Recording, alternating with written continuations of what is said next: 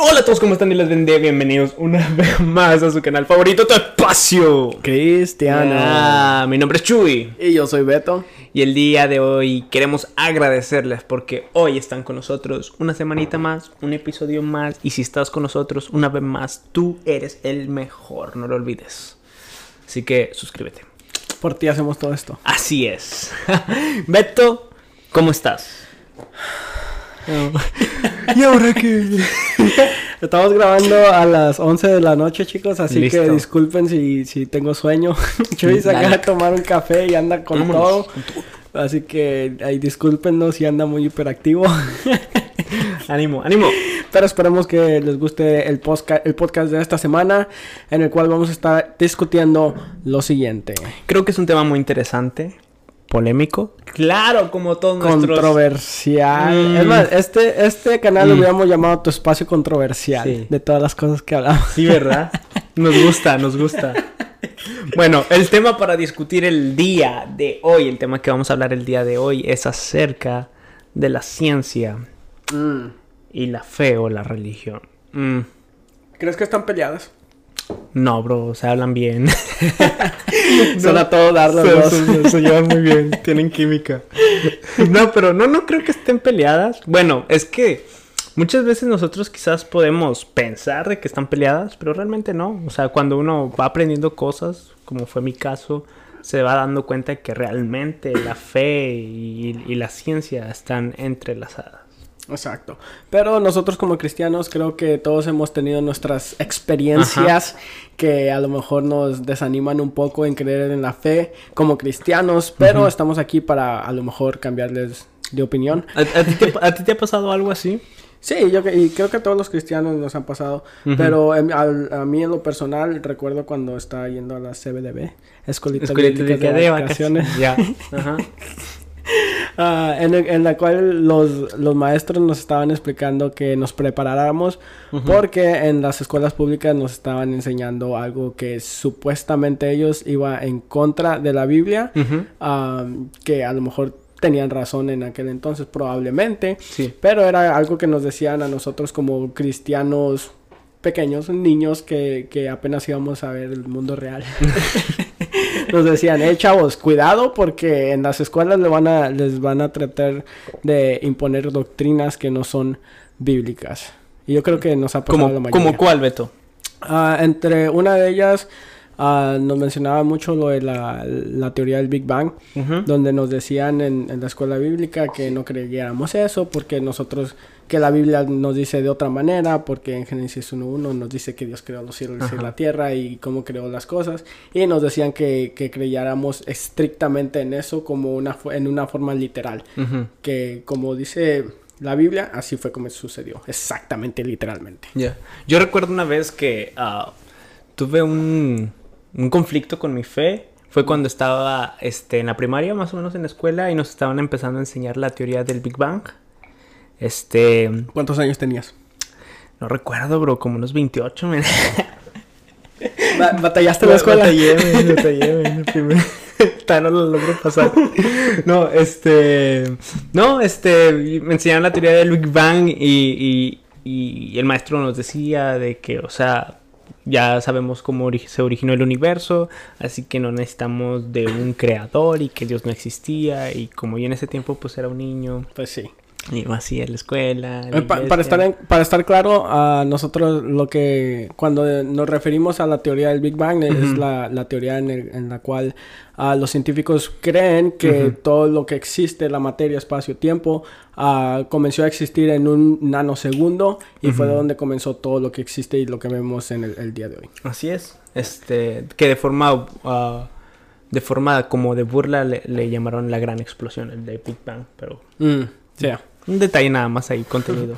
fun fact. ya, sí, este, y eso, esa, esa teoría del Big Bang al principio hizo como que dudar de mi fe, dudar realmente de la existencia de Dios, pero conforme fui creciendo, fui investigando y sobre todo conocí, este, conocí esta rama de la, de, de la, de la teología la apologética, Ujú. me di cuenta que realmente no, o sea, la teoría del Big Bang inclusive puede ser un, este, una evidencia de que hay un creador.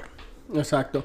Ah, e- esta teoría, ah, vamos a recordar que no es una teoría, o sea, que ha estado alrededor por mucho tiempo, sino que Sí. es algo ah, históric- históricamente reciente, como quien dice.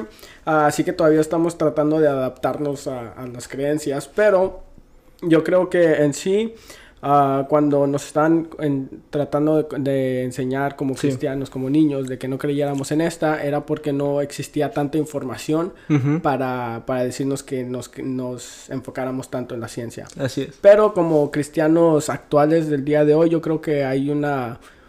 Se puede decir que, se- que, que puede haber una creencia que, que podemos compartir entre la teoría del Big Bang y la existencia de Dios. Sí, y algo que hay que recalcar, creo que antes de, de empezar a desarrollar el tema más a profundidad, es de que en sí la, la, la fe y la ciencia no están peleadas. Este, porque muchas veces nosotros podemos tener esa perspectiva o o se nos puede haber enseñado esa perspectiva de que o crees en la ciencia o crees en la religión o crees en la ciencia o crees en Dios y como que las dos están totalmente opuestas y realmente no es así. O sea, algo que nosotros debemos tener como cristianos es de que este, la fe cristiana es tan rica, es tan maravillosa de que este, se pueden unir las dos. Hay un video ah, que hicimos hace un poco de tiempo donde hicimos unas entrevistas. Sí. ah, no sé si Oh. recuerdas en Deep Ellum. ah, donde estábamos... Recuerdo a esta persona específicamente porque al, al preguntarle que si crees en Dios... O sea, ese, ese era el, el tema de- del video. Le preguntábamos a la gente si creían en Dios. Y cuando le presentamos esta pre- pregunta a la señorita, le dijimos, ¿crees en Dios? Dijo, no. Y le dijimos, ¿por qué? Dijo, porque creo en la ciencia. Y entonces podemos ver algo como de que en, en- Mm. en el mundo actual podemos ver de que la gente, el público en general, piensan que es uno o el otro. Si creo en la ciencia, no puedo creer en Dios. Si creo en Dios, no puedo creer en la Sí. Ah, lo cual creo que expliqué despuesito en el video, donde la- eh, se podía creer en los dos. Exacto. Se podía creer de que Dios se manifiesta y obra por medio de la ciencia, de la física, de todo esto. En sí mismo, Él fue el creador. Así es. ¿Verdad? Entonces podemos ver de que no necesariamente están peleados. No, este, no están peleadas, sino la- las dos, este, están estrechamente relacionadas. Este, hay un, en, en la historia de la iglesia, con, con los teólogos reformadores, ah, al hablar de la existencia de Dios, ellos, ellos mencionaban de que nosotros podemos conocer a Dios por dos libros. Una que era de una forma teológica, a través de las escrituras, y otra a través de la ciencia, a través de la creación. Mm.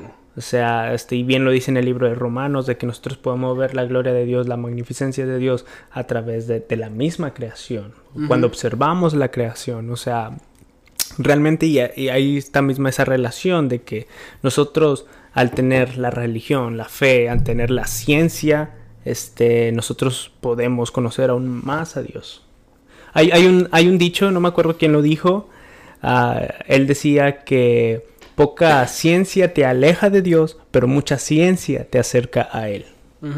Y ah, quiero mencionar nuevamente lo que estabas diciendo de, sobre el libro de la apologética. Sí. Hay, hay un, un capítulo dedicado exactamente a lo que es el ajuste fino. Oh, ya. donde, donde nos habla y nos dice, nos enseña cómo Dios es que creó todo lo que el universo, la, lo que podemos ver en el, en el, en el área de la astronomía, vemos de que existen tantos planetas, existe Sí. la física, lo- la gravedad y todo eso. Podemos ver de que el, el hecho de que es, todo esto haya pasado al azar es Sí. muy, muy improbable. Entonces nosotros como cristianos podemos de tener esa creencia de que no solamente fue cuestión de, de, de suerte el que estemos aquí, sino que podemos creer de que hay un creador, un diseñador detrás de la creación. Así es, eh, es, es muy interesante lo que tú mencionas sobre el, sobre el ajuste fino, porque eh, es algo científico y es algo que es demostrable. Por ejemplo, de que si eh, que el universo está tan, tan finamente ajustado, de que si el planeta Tierra estuviera un poco más cerca o más lejos del Sol, ya sea el tamaño de, de un cabello, o sea, no pudiera haber vida en ese planeta, en, en- en el planeta, no pudiera haber vida en la Tierra. Este, y la explicación que se da a esto es que puede ser o una, el azar, como tú decías, la suerte, que es algo totalmente improbable, y que lo más lógico es de que haya un diseñador detrás. Y no solamente tener en cuenta las, ah, la posición actual que en la que estamos como, como planeta Tierra, sino que debemos de ver toda la secuencia de eventos que tuvieron que haber pasado para que se pudiera haber desarrollado una atmósfera en el planeta donde vivimos, donde organismos pudieran crecer, desenvolverse, procrearse y hacer todo algo que es tan complejo que como seres humanos no podríamos comprender, pero no necesitamos, para eso tenemos al creador, que se, básicamente se, se, encargó de hacer todas estas cosas para que estuviéramos tú y yo aquí hablando en unos micrófonos. En micrófonos, exacto. o sea, vemos de que este, el universo presenta un diseño, un diseño, y si presenta un diseño, entonces quiere decir que hay un diseñador detrás de todo esto. Hay, hay un término, este, hay una ley que se llama principio de causalidad.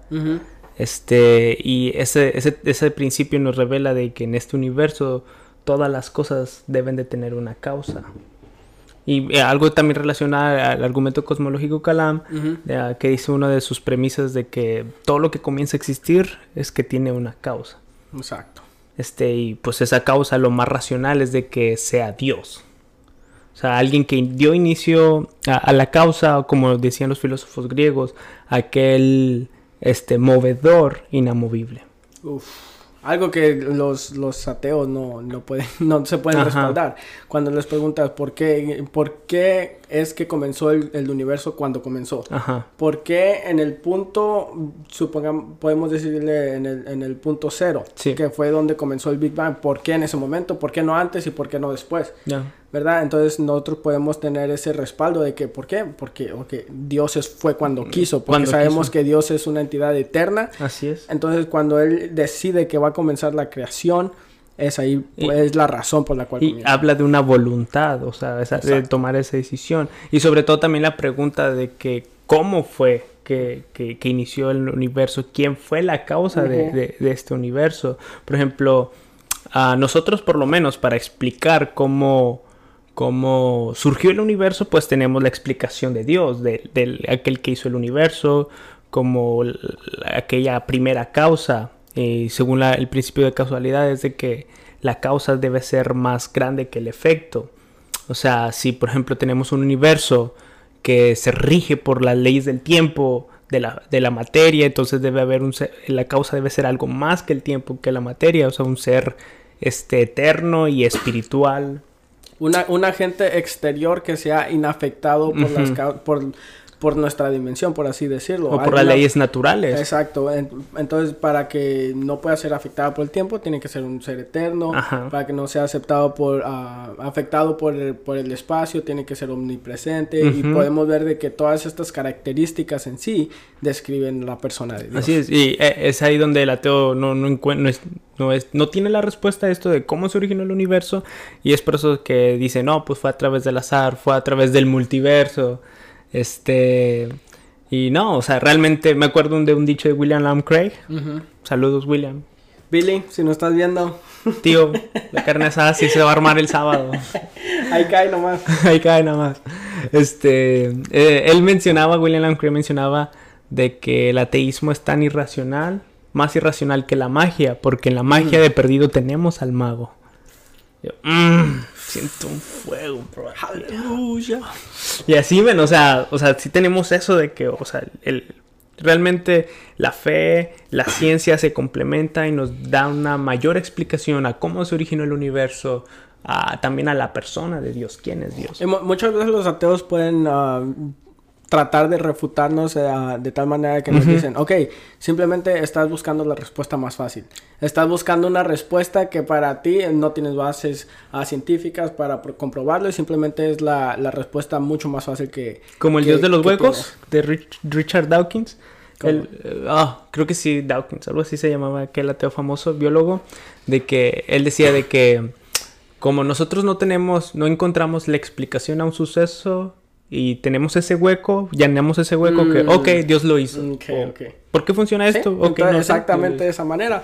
Pero hay, hay, hay un dicho por ahí ah, el cual va más o menos así que dice de que a veces la explica la mejor explicación viene siendo la más fácil. La más fácil, ya. Muchas veces tratamos de complicarnos la vida de, ta- de- de tantas maneras de que a veces la mejor solución viene siendo esa explicación que ahí estaba desde el principio. Podemos ver, ah, por ejemplo, de que hubo, no sé si has escuchado sobre unos los astronautas estadounidenses que estaban tratando de inventar una, un- un- una Sí. pluma que funcionara en el espacio. Ajá. Pero no podían porque no había gra- gravedad. Y para que las plumas funcionen, tiene Sí. que haber gravedad. Entonces invirtieron tanto dinero en un, en un prototipo que funcionara donde no haya gravedad. ¿Y sabes qué hicieron los rusos? ¿Qué hicieron los rusos? Agarraron un lápiz. No es cierto. ¿Es verídico eso? Se llevó- ajá, lo pueden buscar. Simplemente se llevaron un lápiz y fue como solucionaron eso.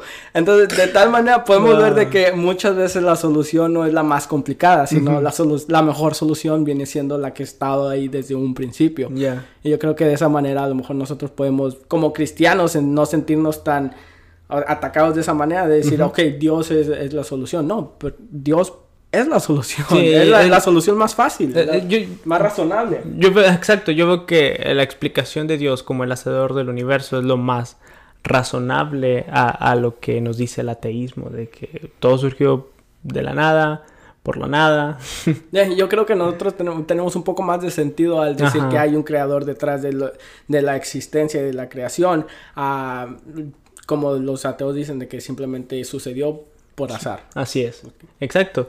Y ahí vemos, y, vemos igual como la, la ciencia y la religión ahí nos puede dar una mayor explicación. Ahora, Beto, este, por ejemplo, vamos a hablar primero de la teoría del Big Bang.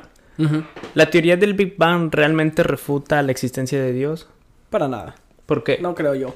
Porque en sí esta, esta teoría fue, fue tratada, trataron de usarla para, de- para negar la existencia de Dios. Pero nosotros podemos ver como, como cristianos de que no es necesariamente cierto. Sí. Podemos, podemos decir nosotros como cristianos, ah, sin que va- vaya en contra de nuestras creencias, que la teoría del Big Bang hu- hubo un, un agente externo que fue que la provocó. Ujú. Podemos decir que este agente externo viene siendo, como dijimos, una, una, un- una entidad que no sea afectada por el tiempo, el espacio, la materia. Y podemos ver de que este agente viene siendo la Viene siendo Dios. Ya, Y realmente pues, la teoría del Big Bang no afecta en absoluto. Para nada. No, antes de la teoría del Big Bang se creía que el universo era eterno. Mm. También esa. De- sí, de hecho, históricamente hablando, es muy reciente los, no- los nuevos descubrimientos que, que hemos hecho. Ujú. Ah, hemos visto de que el universo en sí se ha estado expandiendo Ajá. y que continúa a estar expandiéndose mientras hablamos. Y de, tomaron toda esta información y dijeron, ok, si regresamos el tiempo atrás lo Ajá. suficiente, es como empieza ah, la singularidad y ahí es donde nace la teoría del Big Bang. Así es, es decir, ok, se va expandiendo y luego si retrocedemos todo eso, llega un punto en que debo- dubo- hubo de... Ah, hubo Debió de haber ahí. debía haber tenido un, un, un, un inicio y ahí es donde entra el principio de causalidad que es la que hablamos hace unos momentos. Así que por lo tanto la teoría del Big Bang este, no para nada no refuta la existencia de Dios y hasta la puede confirmar. Así que en conclusión se pueden creer en las dos cosas. Sí, y me gusta mucho que muchas personas hacen el paralelismo Ujú, entre este, la teoría del Big Bang ujú, y Génesis 1. 1 ujú. que, ah, en- por ejemplo, en el principio Dios creó los cielos y la tierra, y, y ellos hacen ese paralelismo de cómo este, desde lo eterno este, pasó algo, que desde lo eterno se creó el universo y empezó a existir el tiempo. O sea, en el, desde la eternidad de repente alguien dijo, se hace el universo, si en el principio Dios creó, o sea, ya sobre la línea del tiempo, este, Dios creó los cielos y la tierra, Dios creó el espacio y también... la Eh, Entonces en ese mismo versículo podemos ver dónde comienza el tiempo, donde dice en el principio, Ujú. ahí podemos ver donde en el, hubo un principio, comenzó el tiempo, creó Así es. Dios los cielos y la tierra, podemos ver la masa y el espacio. Ya, así es, y, o sea, hacen ese paralelismo entre esas dos teorías y este y eso es lo que me ha sorprendido mucho a mí. Ahora, vamos a hablar, vamos a meternos un poco más polémicos, ya sabes la- lo que nos gusta, bro, lo que nos gusta. Lo que trae los, los, Mm. los suscriptores. ya sé, por cierto, si te está gustando nuestro contenido, mira, suscríbete, síguenos en nuestras redes sociales como tu espacio cristiano. Cristiano. Yeah. Siguiente. ok. ¿Qué opinas tú acerca de la teoría de la evolución? Uf. Mm, Um, mm, mm. uf. Cuida tus Ah. palabras, nos están viendo los pastores. Uh, yo creo que es un- uno de los temas que también va mano en mano con ah, lo que nos enseñaban como de pequeños cristianos. Ajá. que decían al mencionar, la- al mencionar que no existe la teoría del Big Bang, los maestros cristianos también nos enseñaban lo de la teoría de la evolución y de igual manera nos decían, hey, tengan cuidado porque Sí. van a tratar de indoctrinarles cosas que no son bíblicas. Entonces, desde ese punto, ah, yo creo que aplica una vez nuevamente lo que, lo que con la teoría del Big Bang. En aquellos tiempos a lo mejor no teníamos la información suficiente como para llegar a una conclusión ya, o sea, una, una conclusión que, que, que, que se pueda creer entre todos. Pero ah, creo que ahora ya tenemos un poquito más de información para, para llegar a una conclusión ya más firme. Mi opinión, no la opinión de los cristianos. O sea, ¿no eres cristiano? No. Oh, revelación. no, simplemente mi opinión personal viene siendo de que en sí no, o sea, puede caber, puede caber los dos. Puede caber la, la creencia de la existencia de Dios y la creencia de la evolución eh, a una escala ya un poco menor. No tanto de que una, una macroevolución, de que una especie se convierte en otra especie. Sino de que una microevolución donde una, un, un organismo simplemente se va adaptando al pasar del tiempo para llegar a más generaciones. Así es. y hablando de la, la teoría de la evolución, que yo creo que lejos de refutar la existencia de Dios o negar la existencia de Dios, e igual puede confirmar la existencia de un Dios. Por ejemplo, Charles Darwin al momento de escribir el libro de, de lo que viene cuando explica sobre la teoría de la evolución, este, en su autobiografía él menciona de que al ver la, la evolución y cómo con el transcurrir de los años van cambiando las especies, él mencionaba de que él veía que era necesario que hubiera alguien supervisando esa evolución. Yo creo que es una de las, también es una de las posturas este, de los evolucionistas teístas, de los que creen en Dios, de que o Dios intervino desde una, desde una primera causa y dejó que la creación evolucionara bajo un código, bajo un código, se puede decir, de programación y que a través de la adaptación, la selección natural, este, fueran evolucionando, o un Dios de que este, estaba adju- ajustando este, para que las- los seres vivos evolucionaran al punto de deseado de Dios. Sí, yo pienso que hasta cierto punto es algo un poco gracioso porque los ateos en sí mismos ah, se basan en, en Charles Darwin para tratar de refutar la existencia Sí. de Dios porque estaban diciendo ah, de los estudios que hizo él, ya como usted, lo que nos enseñan a todos en la escuela de, lo- de, lo- de los canarios y Ujú. las jirafas y todo esto. Ah, pero en, en sí esto en sí solamente co- comprueba lo que estamos, estábamos diciendo de la microevolución. Ujú. Para que haya cierto tipo de evolución en una especie, tiene que haber solamente una variación que viene siendo que tiene que haber variedad entre en las especies para que puedan ir a- adaptándose en cuanto sigue el tiempo. Ujú. Y yo creo que eso en sí no, no, no contradice para nada en la creencia cristiana. Porque podemos ver ah, al principio de la Biblia con lo de la serpiente que estábamos viendo que algunos mencionan que ah, tenía alas o que tenía patas y cosas así. Podemos ver que la serpiente actual en sí misma no es de esta manera. Y obviamente no tenemos que irnos tan lejos, sino que podemos ver también la microevolución que podemos ver en, en los lobos. Los lobos en sí son, son bestias feroces que nosotros como humanos las agarramos, las adoptamos y las transformamos y, las, y l- llegan a ser chihuahuas y llegan a ser unos cachorros domésticos que en sí mismos nosotros manipulamos para que puedan vivir en nuestros hogares. Así es. Entonces esto también puede, puede ser también en sí muestra de una microevolución, de que no, no de que una especie se convierte en otra, sino que se modifica para llegar a una diferente. A través de la adaptación. Exacto, a la, a la adaptación o como podemos ver ya cuando hay una intervención humana, que eso ya es un poco diferente. Sí. Podemos ver ah, como en, en esa que mencioné los cachorros, lo de las, ah, lo de las vacas, que, que las, los pollos, que simplemente son para que nosotros lo consumamos y como raza humana simplemente lo manipulamos para que fueran más grandes. Ajá. Con las frutas vemos unos vegetales que antes eran mucho más pequeños, pero podemos ver que hay una adaptación. Hay una adaptación. Yeah. Entonces, um, por lo que yo he entendido es de, ¿tú, tú crees en, en la evolución de una forma micro y solamente los animales? Correcto. Ok, y ahora de la macroevolución.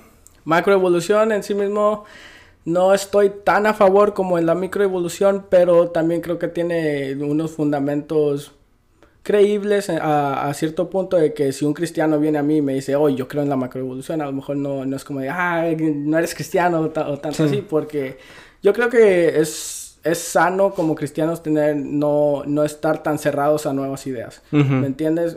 Ah, ideas que obviamente no vayan en contra de lo que dice la Biblia, porque Exacto. ahorita estamos en, en- en un área donde es algo que la Biblia no, no habla sobre eso. Algo como lo que tú estabas diciendo de que es, es algo abíblico, de que la Biblia, la Biblia en sí no, no se refiere a estas cosas. Entonces ahí es donde podemos nosotros tener un poquito de flexibilidad. Ya, este, siempre y cuando no, no, no ataquen las doctrinas centrales del cristianismo. Sí, este, en, el- en el momento de que vaya en contra de la Biblia y nosotros creamos de otra manera, ahí es donde estamos. Sí, y que estos temas, por ejemplo, de la evolución, de que muchos evolucionistas teístas, hay otros teístas que son más creacionistas y no creen en la evolución. O sea, no debe haber una división entre nosotros, Sí, sino son, son, doctrinas son doctrinas secundarias. Ajá. que en sí mismo no, no debería de afectar en nuestra fe o en nuestra salvación. Lo- eh, ¿Y tú crees en, en la evolución en los humanos, bro?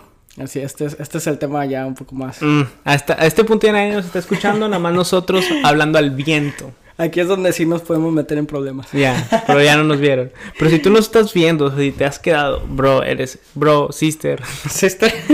eres, eras, no, Eres los mejores. eres los mejores, sí, mejor inclusive. No, son los Este, mejores, son los mejores. La evo- evolución humana. Vamos, vamos a hablar. ¿Tú qué opinas de eso? Yo pienso, el- a- aquí, ahí, es- así es, ahí es donde sí estoy un poquito ya más entre sí, ¿no? Porque yo creo, la Biblia misma nos enseña de que Dios hizo una separación muy distinguible entre la creación de los animales Sí. y la creación de los humanos. Ajá. ¿Por qué? Porque podemos ver de que se tomó un día completo para crear los animales y se, eh, se tomó otro día completamente diferente para la creación del hombre y para la creación de la mujer.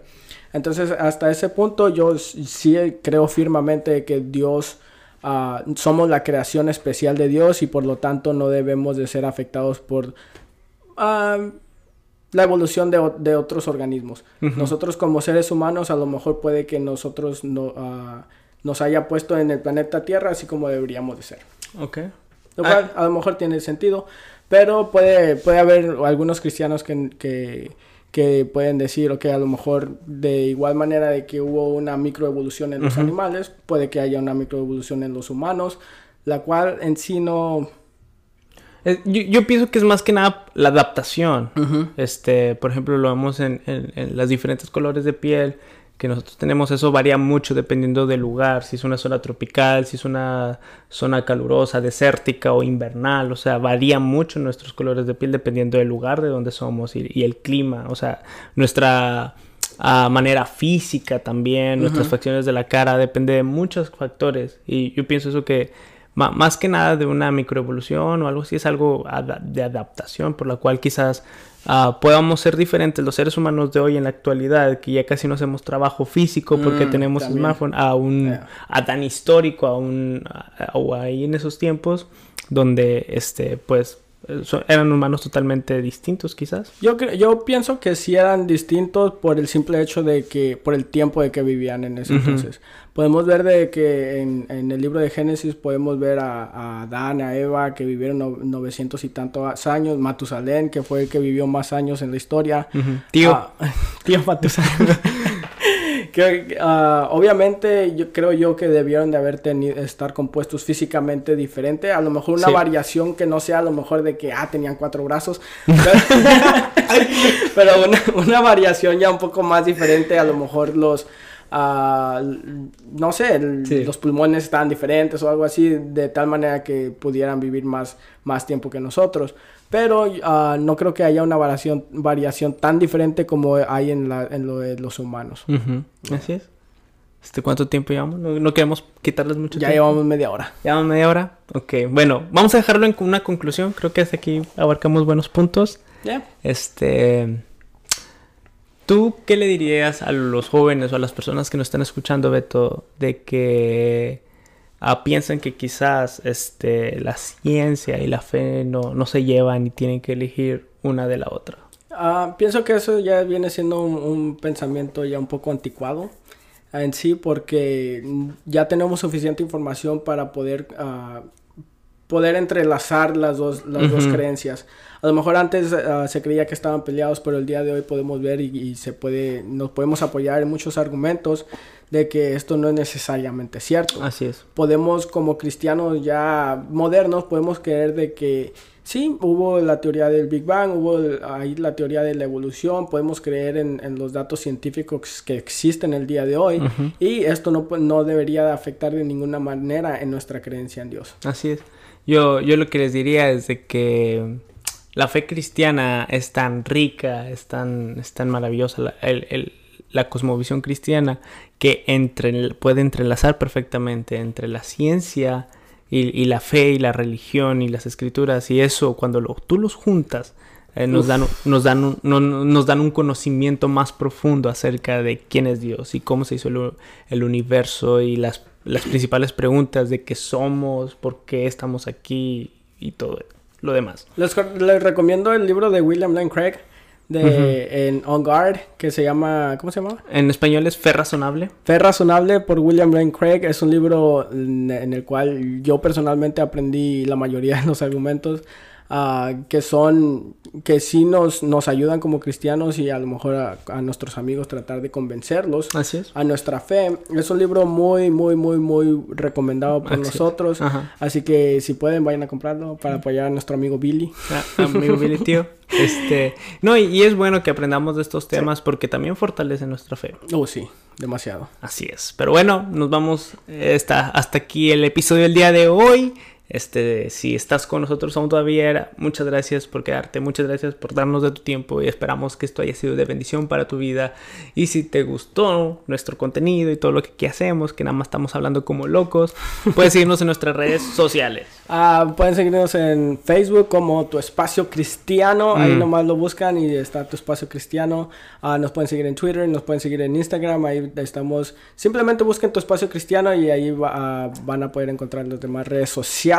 Así y es. obviamente no se olviden de darle like a este video, comenten, compartan, hagan píquenle a todos los botones y nos vamos a estar viendo en la próxima semana. Así que nos vemos pronto, nos despedimos, cuídense mucho, este nos vemos la próxima semana. Bendiciones. Aleluya. Aleluya.